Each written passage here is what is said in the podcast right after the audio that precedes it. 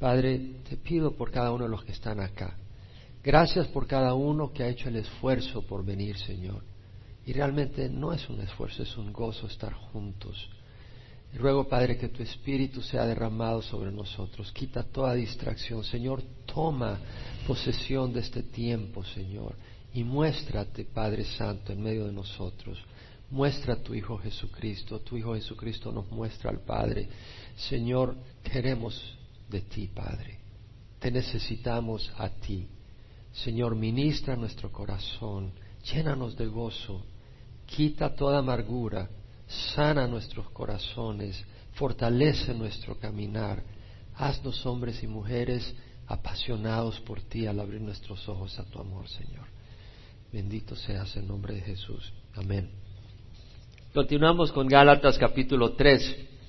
Si recordamos la carta de Pablo a los Gálatas, es una epístola, una carta que Pablo escribe a las iglesias de la provincia de Galacia que él había fundado porque los judaizantes se habían introducido a estas iglesias diciendo que para ser salvo era necesaria la circuncisión y obedecer la ley de Moisés.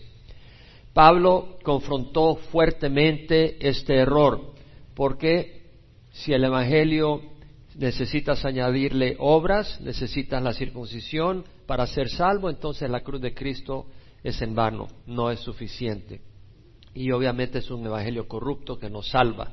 Entonces Pablo ya hemos estudiado cómo hace una defensa de la fe. En el capítulo 3 vimos los primeros 14 versículos cómo Pablo presenta que el evangelio es por fe y no por la ley. La salvación es por fe, no por la ley. Voy a ir rápidamente sobre los primeros 14 versículos porque no quiero elaborar demasiado, pero los cubrimos la semana pasada, pero son muy buenos para poder continuar con los versículos 15 al 29. Pablo les dice, oh Gálatas insensatos, o sea, Gálatas que no están mostrando cordura, que están desatinados, no han usado la lógica, no han pensado. ¿Quién los ha fascinado? ¿Quién los ha encantado como un hindú de esos que con su flauta encantan a una cobra y la hacen que se suba y se vuelva a meter en su cesta? ¿Quién los ha embrujado? ¿Quién los ha hecho salir fuera de sí, ante cuyos ojos Cristo fue presentado públicamente crucificado. Es decir, Pablo les habría predicado a Cristo tan vívidamente que ellos lo podían ver a Cristo crucificado y entender que la salvación es por lo que Jesucristo hizo en la cruz.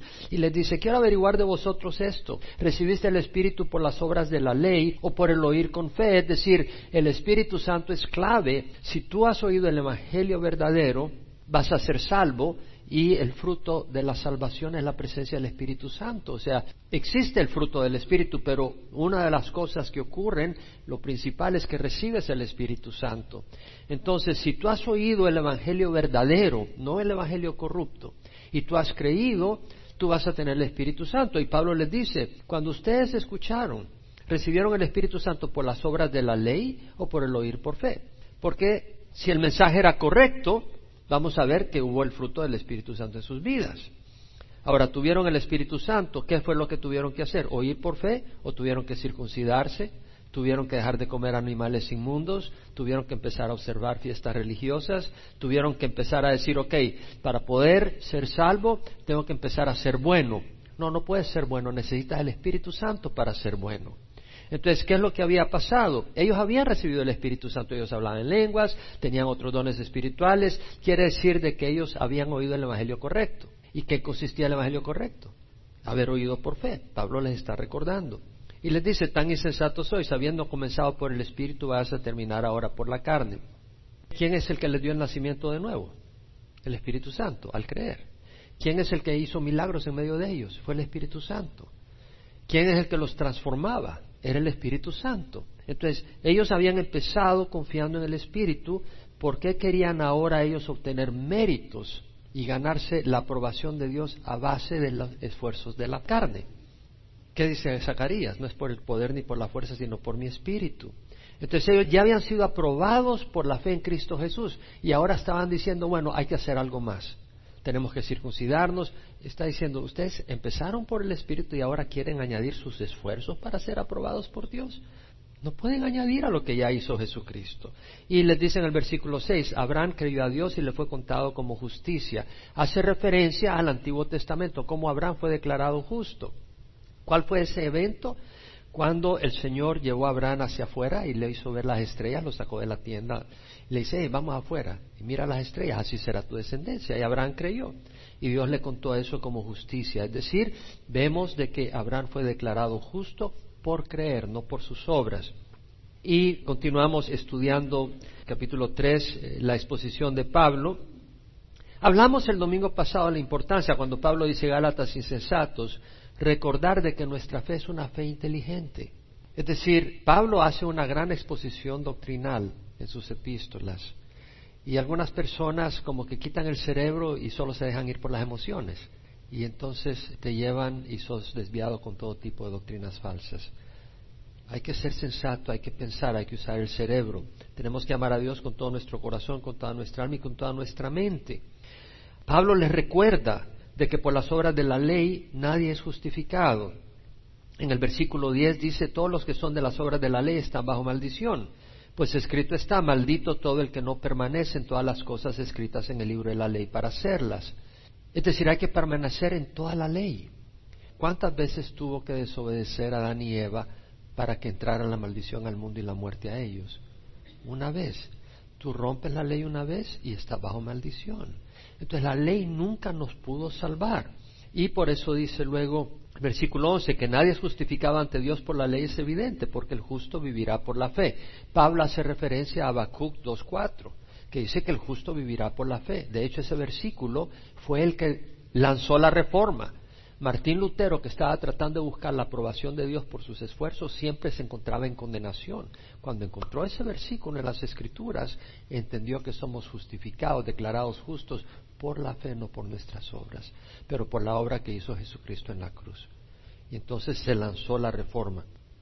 En versículo 12, sin embargo, la ley no es de fe, al contrario, que las hace vivirá por ellas. En otras palabras, la ley no te salva porque tú creas. La ley hay que cumplirla. Es decir, tú puedes creer de que hay un grupo de senadores, que hay un grupo de diputados, pero eso no te salva. O sea, si tú violas la ley a la cárcel, tienes que cumplirla. Y de la misma manera, si tú dependes de tus obras y de tu justicia, tienes que cumplirla completamente. Y eso es lo que estudiamos la semana pasada. Este es un refresco, un recordatorio, porque me sirve como un preámbulo para lo que continúa. Pablo dice en el versículo 13, Cristo nos redimió de la maldición de la ley, habiéndose hecho maldición por nosotros, porque escrito está, maldito todo el que cuelga en un madero. Y realmente ese versículo el domingo pasado nos impactó. ¿Se acuerdan? ¿Se acuerdan? Porque elaboramos sobre eso. Cristo fue declarado maldito. La misma escritura lo dice. Es decir, Él recibió la maldición del pecado. Es algo solemne, es algo increíble lo que Jesús sufrió por nosotros. Entonces, ¿por qué vas a tratar de añadirle a todo lo que sufrió Jesús? Toda la vergüenza, toda la deshonra que recibió Jesucristo. Y recibió toda esa deshonra para salvarnos. Ahora continuamos con el versículo 15 al 29. En un pequeño resumen, en unas cuantas palabras, Pablo, en los versículos 1 al 14, muestra que la ley condena, que nunca nos justifica, y que es una necedad tratar de ser aceptados por Dios por las obras de la ley, ya sea la circuncisión, ya sea la manera en que te vistes, ya sea tus esfuerzos. No, lo que nos justifica es poner la fe en Jesucristo. Eso lo vemos en los primeros 14 versículos. Entonces la pregunta viene, entonces ¿para qué fue dada la ley? Si la ley condena, ¿para qué fue dada la ley? Entonces Pablo viene y explica sobre eso y lo relaciona con la promesa y lo relaciona con la salvación. Porque la ley fue dada con un propósito. Dios no hace las cosas por nada. Dios la da con un propósito. ¿Para qué dio la ley, pues? Versículo 15. Hermanos, hablo en términos humanos. Un pacto, aunque sea humano, una vez ratificado, nadie lo invalida ni le añade condiciones. O sea, Pablo está hablando del pacto que hizo Dios con Abraham.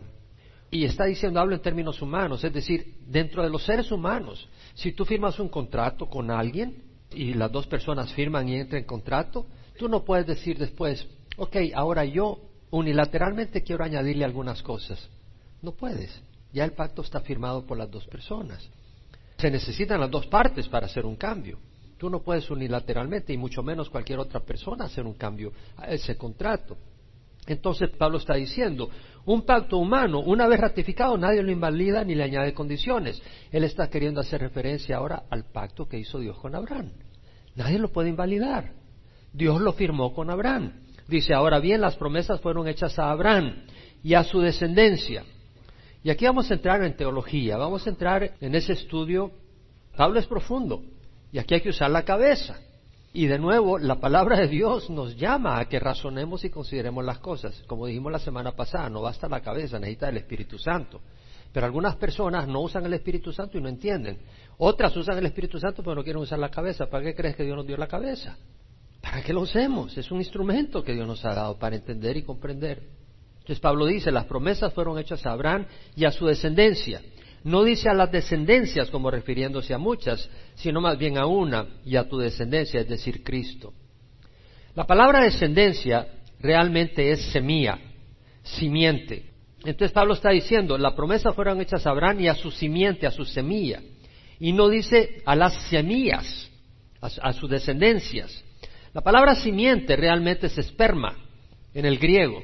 Y de ahí la palabra quiere decir una semilla, una simiente, el grano del que germina una planta, también se refiere al esperma del hombre, que es la simiente de la cual nacen los hijos. Entonces es ese concepto, puede significar descendencia. Ahora, Pablo está diciendo, las promesas fueron hechas a Abraham y a su descendencia, a su simiente. ¿Dónde está eso? Vámonos a Génesis 22. En Génesis 22 encontramos que el Señor una vez más le reitera a Abraham su promesa de bendecirle. Y en Génesis 22, versículo 15, tenemos de que Abraham iba a sacrificar a su hijo Isaac, porque el Señor le dijo que lo sacrificara. Y cuando lo iba a sacrificar, el Señor lo para y le dice un momento, no lo hagas, ahora sé que me temes. Y el Señor le da una promesa, le promete, le reitera lo que ya había prometido y le dice, al versículo 15, el ángel del Señor llamó a Abraham por segunda vez desde el cielo y dijo, por mí mismo he jurado. Él está haciendo una promesa, no está poniendo condiciones. Dios está haciendo una promesa sin condiciones. Por mí mismo he jurado, declara Jehová, que por cuanto has hecho esto y no me ha rehusado tu hijo, tu único, de cierto te bendeciré grandemente. Ahí no hay si haces esto. Es una promesa. Y multiplicaré en gran manera tu descendencia, como las estrellas del cielo y como la arena en la orilla del mar. Multiplicaré en gran manera tu descendencia, o sea, tu simiente va a ser populada, o sea, va a haber una gran población que venga de ti. Y tu descendencia poseerá la puerta de tus enemigos. Y ahora ve el versículo 18. Y en tu simiente singular, en tu semilla, en tu simiente, serán bendecidas todas las naciones de la tierra porque tú has obedecido mi voz. Esa es una promesa, es un pacto de Dios con Abraham. Nadie lo puede romper. Dios lo estableció. Nadie puede cambiarlo. Es una promesa que Dios iba a bendecir a todas las naciones por medio de su simiente, por medio de un descendiente de Abraham. ¿Quién es ese descendiente? Jesucristo. Y eso es lo que Pablo va a anunciar. Entonces vemos cómo la palabra de Dios es increíble si es en plural, si es en singular, está inspirado por Dios. Una S no sobra, una S no falta. Dios sabe lo que está diciendo.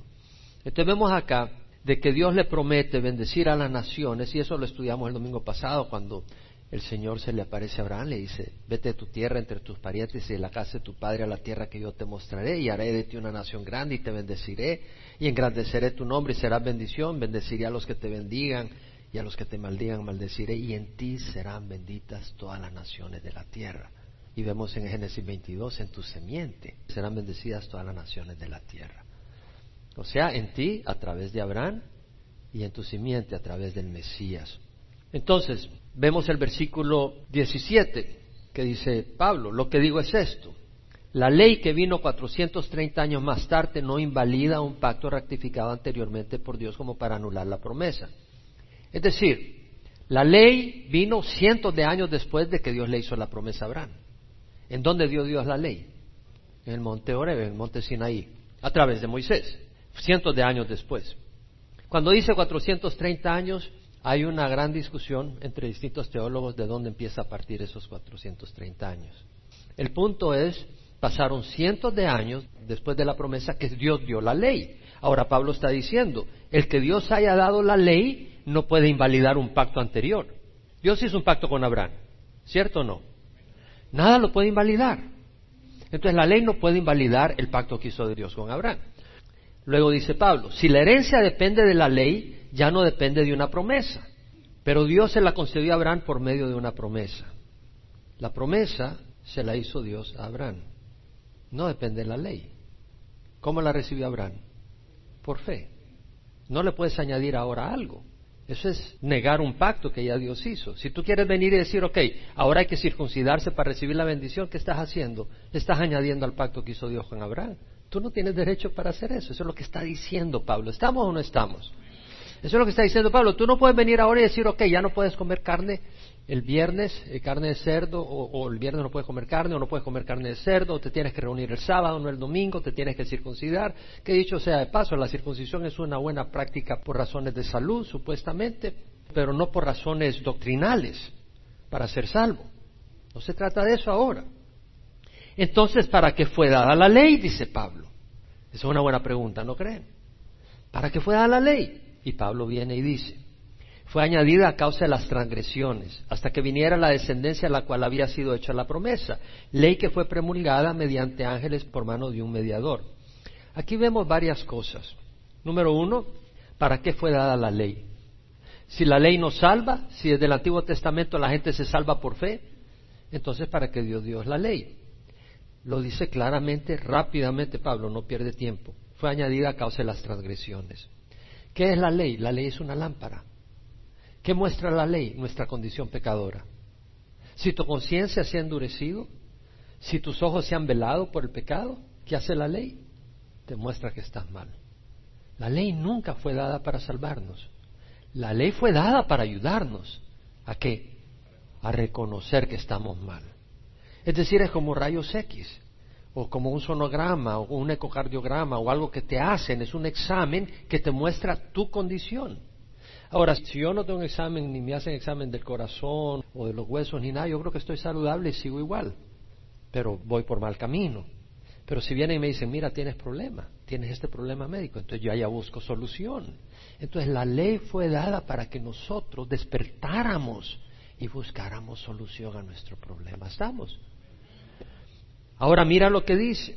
Fue añadida a causa de las transgresiones hasta que viniera la descendencia a la cual había sido hecha la promesa. ¿Qué está diciendo Pablo? La ley fue dada hasta que. Fue dada por las transgresiones, pero fue dada por un tiempo, es temporal. Fue dada temporalmente, ya no iba a ser necesaria cuando llegara la descendencia, y la palabra descendencia ahí es esperma, que es simiente, semilla. ¿A quién se está refiriendo? Al Mesías hasta que viniera la descendencia a la cual había sido hecha la promesa. En ti serán benditas todas las naciones de la tierra. ¿Quién es ese ti? Es Jesucristo. Luego dice, la ley que fue promulgada mediante ángeles por mano de un mediador. O sea, cuando dice, ¿para qué fue dada la ley? Está hablando claramente qué ley. ¿Qué ley está diciendo? Toda la ley que dio Dios en el Sinaí. Toda la ley. ¿Qué incluía? Los diez mandamientos. ¿Solo incluía los diez mandamientos? No, un puño de información, detalles del tabernáculo. En el Sinaí Dios le reveló a Moisés el tabernáculo que tenía que construir, que era una imagen, una similitud al tabernáculo celestial. Y le dio leyes de animales inmundos, animales limpios que podían comer, de lavamiento de manos, de sacrificios, toda la ley. Ahora, sabemos de que los diez mandamientos, ¿quién se los dio al pueblo de Israel? ¿Quién los pronunció? Dios mismo. Y el pueblo estaba temblando. Le dijo, ya que Dios no hable. Tú habla con Dios y tú nos hablas porque estamos aterrorizados. Y el mismo Moisés estaba aterrorizado al oír la voz de Dios. Pero cuando ya se trató de dar todos los detalles, toda la ley ceremonial y todo, Dios se la dio a Moisés a través de ángeles. Eso es lo que nos dice este versículo. Ley que fue promulgada mediante ángeles por un mediador. Fue promulgada por medio de ángeles al pueblo de Israel por medio de un mediador. ¿Quién es el mediador? Es Moisés. Dios usó a Moisés como un mediador entre el pueblo de Israel y él. Dios le hablaba a Moisés y Moisés compartía con el pueblo de Israel. Entonces la ley fue dada por medio de quién? De un mediador, ¿verdad? Ahora, ¿por medio de quién Dios le dio la promesa a Abraham? ¿Por medio de quién? Directamente. Él personalmente se la dio. Y por eso dice el versículo 20, ahora bien un mediador no es de uno solo, pero Dios es uno. En otras palabras, Dios le dio directamente la promesa a Abraham, ni siquiera usó mediador, dando a entender que la promesa es permanente, es superior a la ley. Versículo 21. Es entonces la ley contraria a las promesas de Dios. Y si la ley vino después, ¿viene a contradecir la promesa de Dios? ¿Viene a decir de que ya no tienes las bendiciones por la fe, tienes que añadirle trabajo? ¿Es eso lo que la ley hace? De ningún modo. Porque si hubiera dado una ley capaz de impartir vida, la justicia ciertamente hubiera dependido de la ley. No, Dios no dio la ley para que fuéramos justos por medio de la ley. ¿Nos estamos dando cuenta? Dios no nos dio la ley para que seamos justos por medio de la ley. Y esto es básico. ¿Usted sabe que en muchas iglesias la gente está tratando de obtener justificación por sus obras? En muchas iglesias cristianas, aún en Calvary Chapels, hay personas que están tratando de obtener justificación por sus obras. Puede ser que tú mismo sea uno de ellos. Y ya lo dijimos, tú no puedes ser más justo que la justicia que recibiste el día que creíste. ¿Con qué justicia fuiste revestido el día que creíste? Con la de Jesucristo. ¿Puedes ser mejor que eso? No. Y entonces si tú vas a depender de tus obras para ser declarado justo, estás burlándote de la cruz de Cristo. Pablo mismo lo dijo, yo no hago nula la gracia de Dios porque si la justicia viene por medio de la ley, Cristo murió en vano. La ley jamás fue dada para darnos salvación. La ley lo que hace es mostrar nuestro pecado, nos hace ver nuestra necesidad de un Salvador que puede salvar y que sabemos que nosotros no nos podemos salvar nuestra condición y nos hace buscar a ese Salvador, nos mueve a Cristo. Entonces, Versículo 22, la escritura lo encerró todo bajo pecado. La ley sirvió para mostrar que todos somos pecadores, para que la promesa que es por fe en Jesucristo fuera dada a todos los que creen. La promesa por fe en quién? En Jesucristo. Es por fe, no es por tus obras. Qué bonito, ¿verdad? Quiere decir que no tienes que irte de rodillas a la basílica ni a la iglesia para ganarte la aprobación de Dios. Pon los ojos en Jesús nomás. Cree en Jesús. No dije cree en Dios. ¿Qué te dije? Cree en Jesús. Estoy contradiciéndolo. No, lo que pasa es que los musulmanes te van a decir cree en Dios, pero ese Dios es otro. ¿Cierto? Cuando yo digo cree en Dios, tienes que creer también en su Hijo Jesucristo. Porque si tú crees creer en Dios y no crees en tu Hijo Jesucristo y lo pones de un lado, tú no estás creyendo en el Dios verdadero. Porque no estás creyendo en el que Él envió. Jesucristo es una piedra de tropiezo. Mira lo que dice, la promesa que es por fe en quién. ¿Esta iglesia de quién es? Ok, entonces dice, por fe en quién? Jesucristo. Fuera dada a todos los que creen. No basta la fe. La fe es la que salva, no. ¿Quién es el que salva? Jesucristo. ¿Cuál es el canal por el que salva? Por la fe. Por la fe, pero debe ser en Jesucristo. Muchos tienen problemas con esto. En primera de Juan 5, versículo 9 al 10, el apóstol dice que Dios ha dado testimonio acerca de su Hijo. El que cree en el Hijo de Dios tiene el testimonio en sí mismo. El que cree en el Hijo de Dios tiene el testimonio. El que no cree a Dios ha hecho a Dios mentiroso porque no ha creído en el testimonio que Dios ha dado respecto a su Hijo. El testimonio es este, Dios nos ha dado vida eterna y esta vida está en su Hijo. El que cree en el Hijo tiene vida. El que no cree en el Hijo de Dios no tiene la vida. Entonces, cuando tú dices, yo no quiero poner mi fe en Jesucristo, estás rehusando el testimonio de quién? Del Padre. El Padre nos ha dado a Jesucristo como aquel en quien podamos creer para ser salvos. Jesucristo mismo dijo, yo soy el camino, la verdad y la vida. Nadie viene al Padre sino por mí. En primera de Corintios 1, 22 al 24, y no me canso de repetir este versículo, estos dos versículos. Pablo dice, en verdad los judíos piden señales, milagros. Los griegos buscan sabiduría. Mas nosotros predicamos a quién? A Cristo crucificado. Piedra de tropiezo para los judíos, necedad para los gentiles, pero para los llamados, tanto judíos como griegos, Cristo es el poder de Dios y la sabiduría de Dios. Es decir, Cristo es el poder de Dios quieres ser salvo, es en Cristo. ¿Por qué? Porque Él fue el que pagó el precio de nuestra maldición. Él fue el que cargó nuestra maldición en la cruz. Era el único que podía cargar con la maldición y quitarla de nosotros. Los demás van a cargar con la propia maldición que merecen por sus pecados. Pero Jesús no merecía la maldición. Entonces Él está cargando la maldición de los que ponen su fe en Él. ¿Nos damos cuenta? Muy importante. Entonces vemos que en Cristo está el poder de Dios, pero también vemos la sabiduría de Dios, porque Satanás creía que tenía el mundo en sus manos, pero el Señor tenía mucha mayor astucia y sabiduría. Es decir, Dios sabía que había una manera para salvarnos. Satanás creía que nos tenía cocinados, pero Dios sabía que una manera había, mandar a su Hijo en un cuerpo de hombre como nosotros y pagar en la cruz por nosotros. Gran sabiduría, gran poder y gran amor. Cuando Juan y Pedro son usados por Dios para sanar a un cojo, ahí en el templo de Salomón, le da la oportunidad a Pedro para predicar y cinco mil personas vienen al Señor. Como resultado, los judíos, es decir, el Sanedrín, los líderes, se inquietaron y metieron preso a Pedro y a Juan. Y el día siguiente lo convocaron. Y le dijeron, ya les dijimos que no hablen en el nombre de Jesús. Y esto es lo que contesta Pedro. Este Jesús es la piedra desechada por vosotros, los constructores, pero ha venido a ser la piedra angular. Y en ningún otro hay salvación, porque no hay otro nombre bajo el cielo dado a los hombres en el cual podamos ser salvos. Si tú tienes que ser salvo, si tú quieres ser salvo, todos tenemos que ser salvos, si tú quieres ser salvo, ¿qué nombre es el que has de proclamar? Dios. Dios no es un nombre, Dios es la referencia al creador del universo, así como decir el presidente, como decir el gobernador, es un título. Él es el creador del universo, pero ¿cuál es el nombre del Dios que ha venido a salvarnos? ¿Cuál es ese nombre? Jesús. ¿Y qué quiere decir Jesús? Jehová es salvación. Creer en ese nombre quiere decir creer que la salvación es de Dios y es en Jesucristo.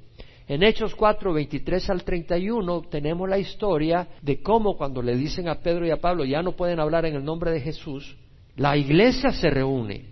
Y cuando está reunida la iglesia y oyen las amenazas, la iglesia levanta oración unida. Y esto es lo que dicen.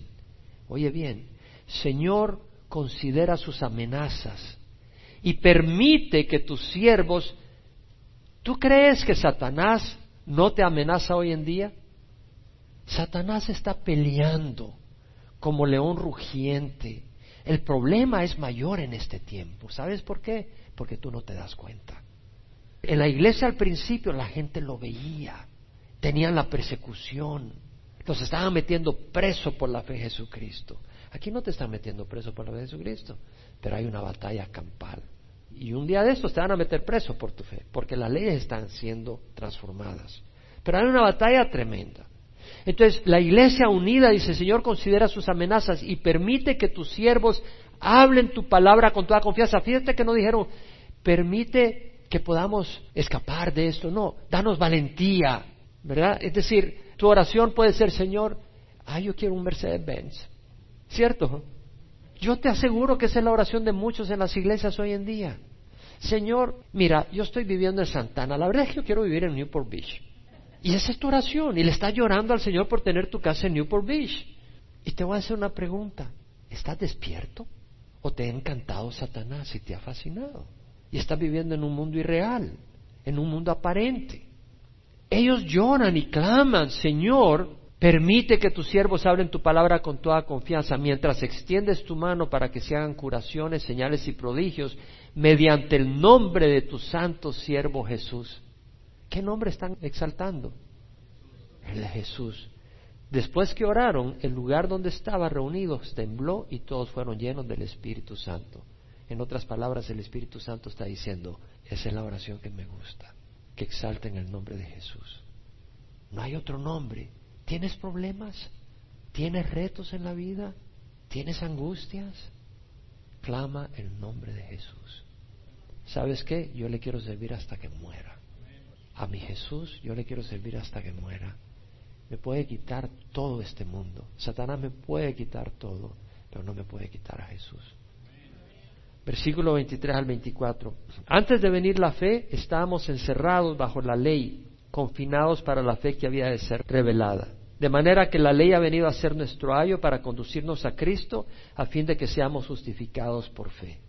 O sea, antes de venir la fe, antes de venir la salvación a través de la fe en Cristo Jesús, estábamos encerrados, dice Pablo, como dice una traducción, confined under the law. Estábamos encerrados bajo la ley, estábamos atados a la ley. No nos podíamos salir de la ley. Confinados para la fe que había de ser reservada. Under restraint until faith should be revealed. Como dice la Revised Standard Version. Restringidos. La ley restringía. La ley ceremonial restringía. Oh, la ley ceremonial restringía. Si la mujer estaba en su periodo, estaba en un tiempo de inmundicia. Tenía que seguir lavamiento. Si el hombre tenía intimidad y había emisión de semen, había que hacer limpieza y todas esas cosas. No podía comer camarones, langostas, conejo, cerdo. Entonces estaba bajo la ley, confinados para la fe que había sido revelada. Ahora, Pablo dice, de manera que la ley ha venido a ser nuestro ayo para conducirnos a Cristo a fin de que seamos justificados por la fe. Entonces, la ley tuvo un propósito ser un tutor. La palabra ayo quiere decir tutor. Quiero explicar un poco más esa palabra. Un guardián. La palabra en el griego es pedagogos. ¿Se acuerdan la palabra pedagogo? De ahí viene, pedagogos. La palabra quiere decir un instructor, un guía, alguien que enseña, alguien que cuida.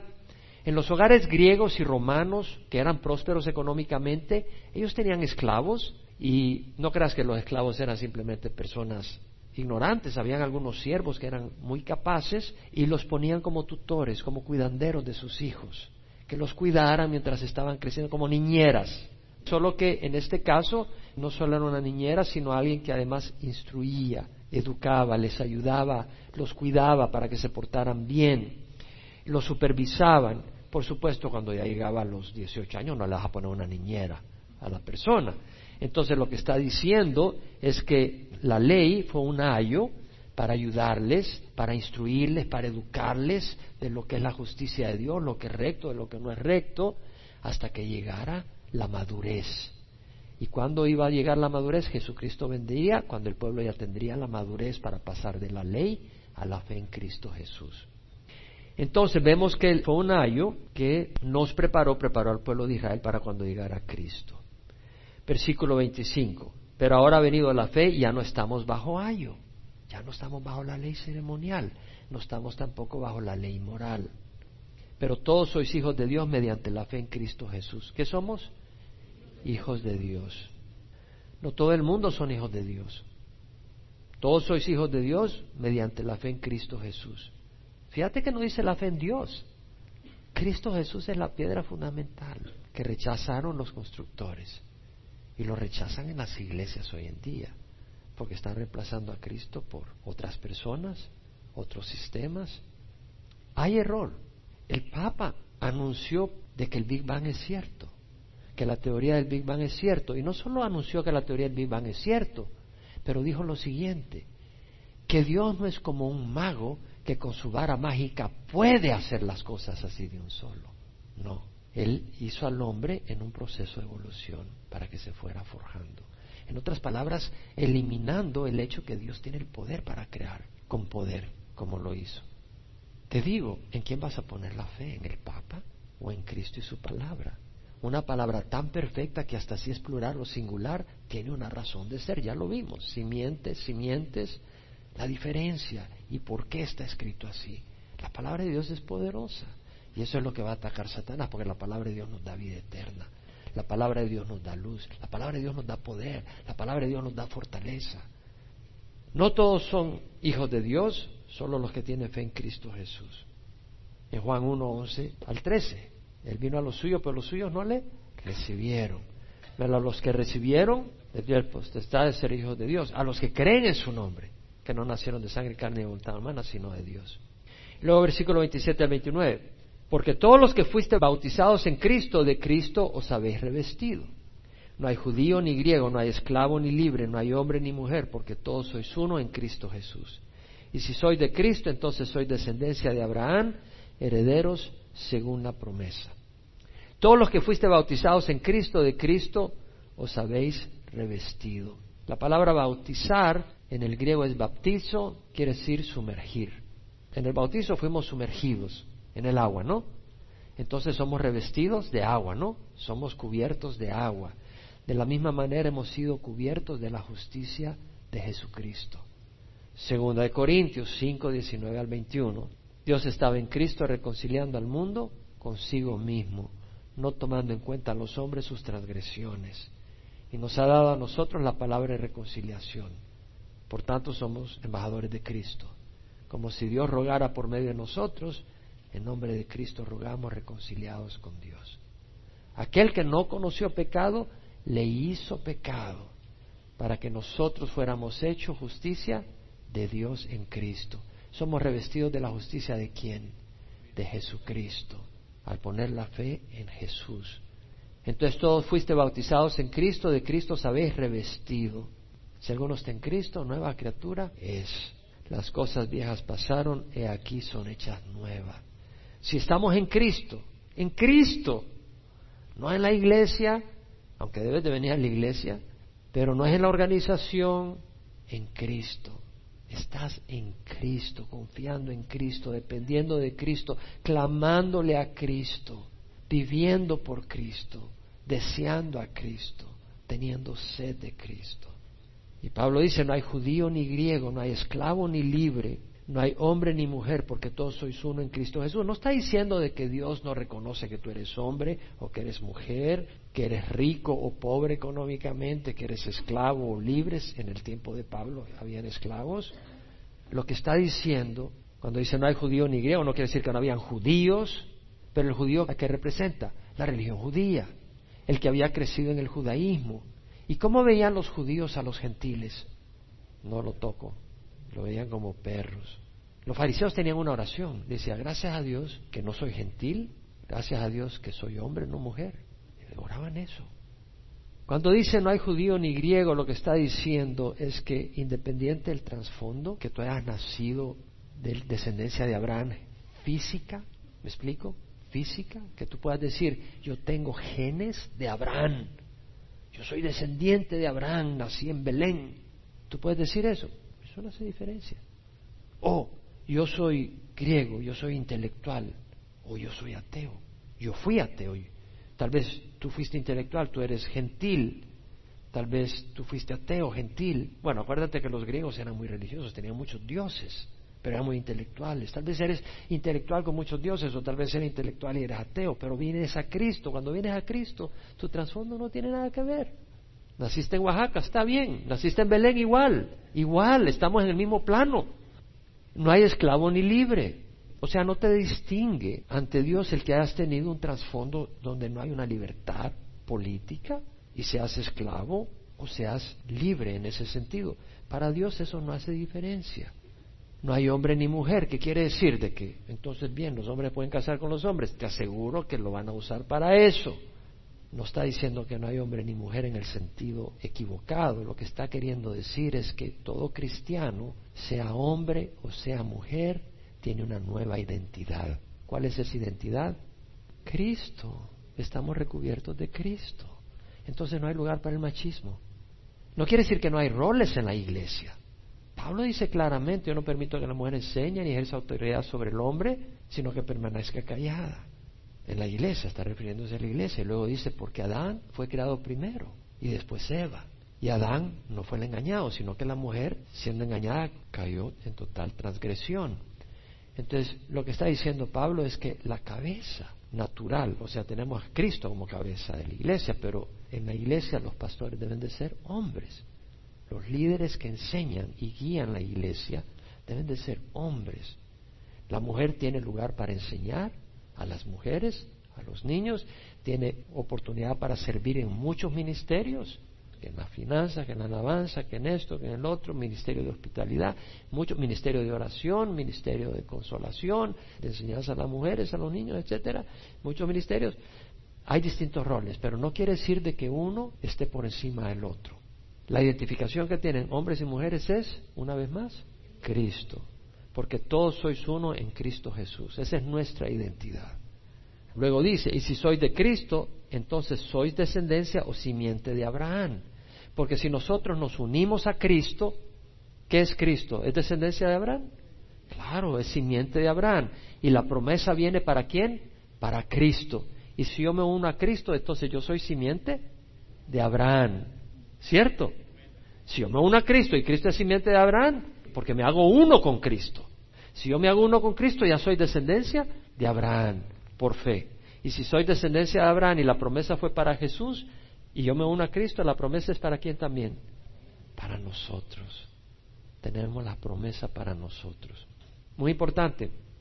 ¿Cuál era la característica del que ha escuchado el Evangelio verdadero y que ha recibido salvación? ¿Cuál es la característica? El Espíritu Santo. Es el sello de que hemos recibido. Somos nacidos de agua y de qué? Del Espíritu. Dios ha prometido el Espíritu. El Espíritu es el sello de que hemos recibido a Cristo. Y si tenemos el Espíritu ya no estamos bajo la ley, ¿verdad? Entonces, ya no estamos metidos en el lodo. ¿Por qué? Porque tenemos la ley. ¿Por qué? Tenemos el Espíritu. Y el Espíritu nos da poder para caminar por encima del pecado. ¿Podía la ley darnos poder para caminar por encima del pecado? No.